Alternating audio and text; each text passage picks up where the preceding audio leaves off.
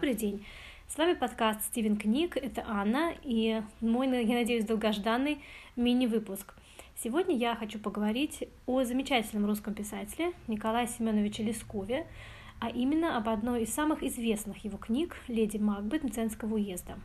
Эта повесть, или, как называл ее сам Лесков, очерк, должен был стать первым в цикле очерков о русских женских характерах, который, к сожалению, так и не был написан, потому что журнал который должен был их публиковать, эти очерки, закрылся. Мы уже упоминали леди Макбет в своем первом эпизоде, говоря о том, что повесть вовсе не то, чем кажется на первый взгляд.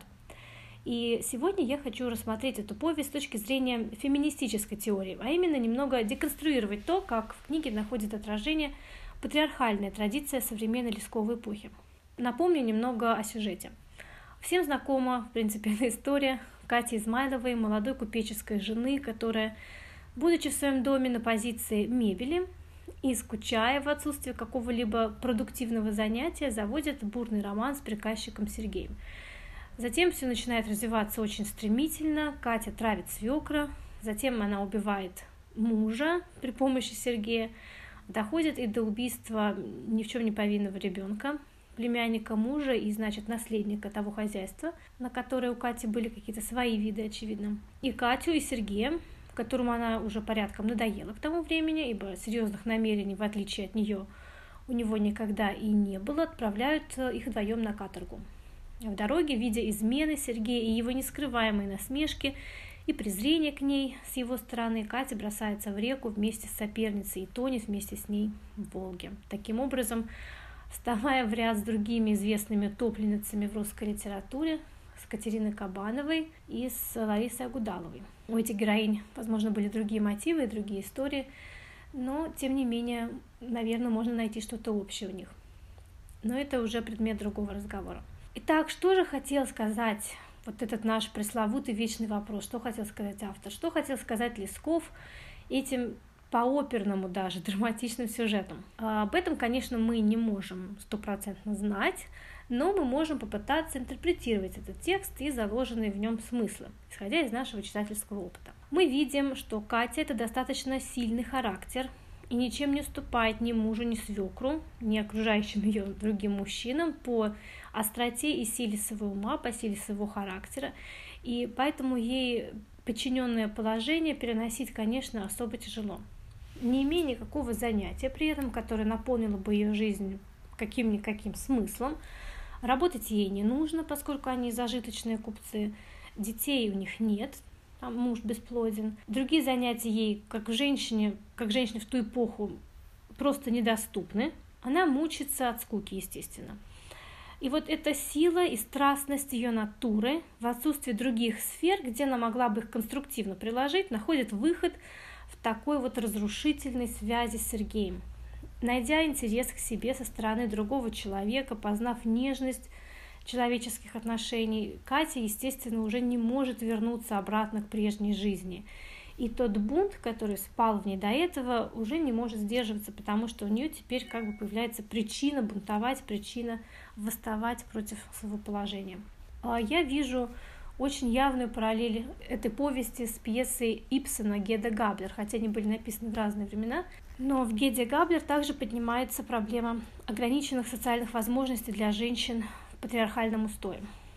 Женщине отводится прежде всего роль романтического партнера, роль жены, матери, любовницы и так далее, пассии, да, главного героя, хранительницы очага. Все, что связано с лимитированной, несколько интимной, закрытой домашней сферой. Если эта роль не реализуется по разным причинам, возникает своего рода некий вакуум, который, естественно, легко заполняется разрушительными импульсами и стремлениями. Героиня Ипсона не находит себе места в замужней жизни, привыкнув до замужества, причем к достаточно свободному образу жизни и имея мужские по этим меркам увлечения. Когда она выходит замуж, она не имеет уже доступ к социальной жизни вне дома, и заканчивается все для нее весьма тоже трагически, она переживает некий нервный срыв своего рода, и, ладно, я не буду а, спойлерить, но конец, у этого, финал у этой пьесы весьма трагичный. Для меня нет э, сомнений в том, что леди Макбет не предостережение, не обузданности женской страсти, как, э, я думаю, многие интерпретируют эту, эту повесть, а настоящий, что ни на есть, троллинг патриархального уклада. И если вы не верите мне, вы можете поверить самому Николаю Семеновичу, который написал статью еще до выхода Леди Магнумценского уезда. Статья называется «Русские женщины и эмансипация», и э, издавалась она в 1860 году в «Современнике». В этой статье Лесков сравнивает опыт эмансипации, опыт феминизма, ну тогда еще не было этого слова, а, так широко не употреблялось, а, тем не менее опыт эм, движения за освобождение женщин в России, в Европе, в Америке. И анализирует эм, возможно ли эмансипация в России, и если возможно, каким образом она должна происходить. И начинает он с того, что прямо заявляет о том, что в российском обществе и в российской семье, все идет из семьи, женщина находится в положении фактически рабском. Я приведу цитату самого Лескова из этой статьи. В русской семье женщина раба, кукла или одолиска. Ничуть не более, чем в своем семействе женщина французская. А за наши, э, наши нравы не закрепили за женщиной никаких прав, а малое образование, чтобы не сказать невежество, держит их в совершенной зависимости, особенно в материальном отношении. И несколько раз он повторяет эти слова, что а, русская женщина в своем положении э, в российском обществе это раба, невольница, одолиска и светская кукла, к сожалению. А далее он э, критикует некоторых своих выдающихся, причем современников, а, например, э, Белинского, который высказывался, например, о том, что женщинам незачем забивать головы серьезными материями, которых они не способны понять. На это Лесков возражает, как же понять эти материи, когда даже чтение считалось занятием вредным для женского здоровья. И поэтому что мы можем ожидать от женщин тех времен? Почему нас удивляет то, что они не могли, не могли понять каких-то высоких материй, если доступа к образованию у них просто не было. И Лесков подтверждает эту точку зрения. Он далее говорит о том, что эмансипация невозможна без образованности. Но в том, что женщины мало осведомлены, как раз и виновата вот эта система, которая закрывает перед женщиной все двери для личностного и профессионального развития. Опять же, цитата самого Лескова. Мы, конечно, далеки от всякой мысли ставить вину русским женщинам их легкомыслие и их слабохарактерность. Все эти недостатки, влияющие на их правильную эмансипацию, вина той среды, в которой они родились, выросли и живут. И это вина общества, вина истории. Лесков далее э, приходит э, к выводу, что эмансипация невозможна без формирования гражданского сознания.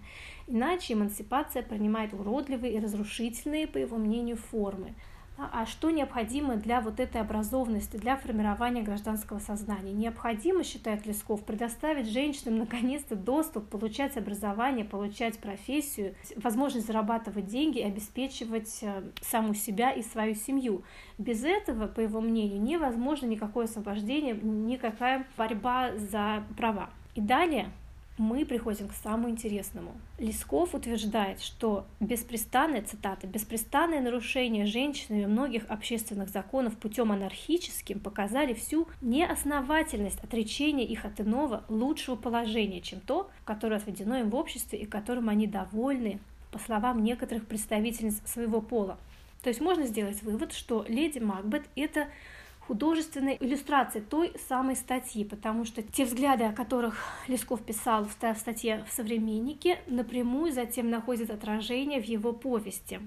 Врываясь всеми позволительными и непозволительными способами из цепи мужского и семейного деспотизма, пишет Лесков, русская женщина сама часто делалась самым ярым, самым неистовым деспотом и в семье, и в обществе, Поправ права беззаконные, права, стеснявшие ее свободу, она стремилась упрочить свою самостоятельность попранием чужих прав, нередко самых святых, самых законных. Вот и здесь прямой мост как раз к леди Магнуценского уезда, к ее ужасным поступкам, к ее злодеяниям, совершенным по отношению э, к невинным э, людям. Таким образом, можно сделать вывод, я считаю вполне обоснованный, что леди Магнуценского уезда это вовсе не оправдание патриархального уклада, это вовсе не размышление а, на тему «дай бабе волю» и вот посмотрите, что произошло. Это сатира патриархального уклада и те ужасные вещи, которые совершает Екатерина, они специально доведены до абсурда. Доведена до абсурда вот эта жестокость, с которой она расправляется с препятствиями, скажем так, на своем пути. Это все подтверждение того, что вот такое положение, а, подчиненное, рабское одного человека по отношению к другому, несостоятельно и приводит к разрушительным последствиям. Интересно заметить также, что Лесков критикует и так называемое рыцарское отношение к женщине, вот то, что и сейчас у нас поднимается вопрос о том, что феминизм как бы отрицает вот это рыцарство. По мнению Лескова, вот это рыцарское пресловутое отношение — это еще одна завуалированная форма притеснения. Цитирую, «рабство, в какой бы форме оно ни выражалось, в виде или насилия, или деспотизма, или в виде рыцарского любовного служения и беспрерывной опеки контрольного характера, всегда плохая почва для развития гражданских добродетелей». Еще у Лескова есть э, замечательное произведение, называется «Воительница». Это, это тоже повесть, тоже о женских э, характерах. А главная героиня здесь — это очень активная э, женщина средних лет, которая промышляет продажей кружева, воротничков, платочков, вот, ну и подпольно является сводней. Она находит жен беспреданец, девушек из бедных семей, для мужчин, которые, может быть, специально ну, нужны жены из низших слоев общества, да, которым можно легче руководить, легче а, управлять.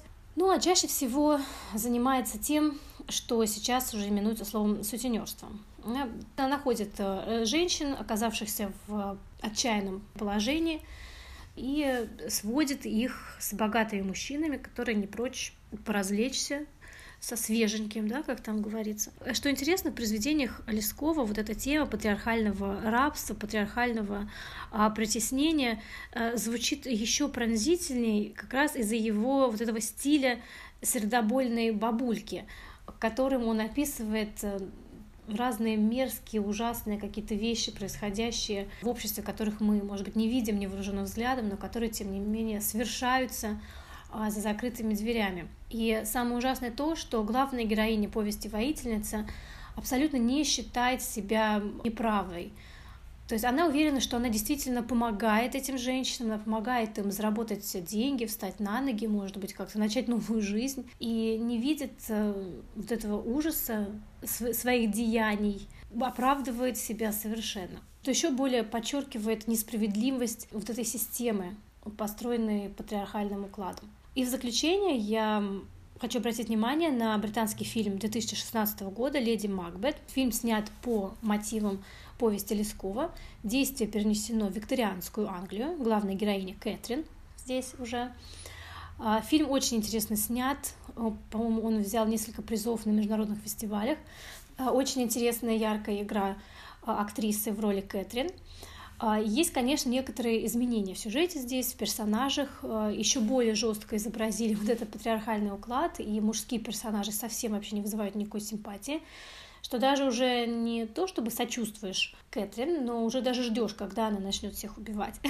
Поэтому обратите внимание и советую всем посмотреть. Пожалуйста, пишите нам, что вы думаете о творчестве Лескова, о, о феминистических началах в творчестве Лескова, что вы думаете о леди Магбет Пценского уезда и поменялось ли ваше мнение после этого выпуска об этой повести, и какие еще у вас есть мысли о патриархальных дискурсах в русской классике.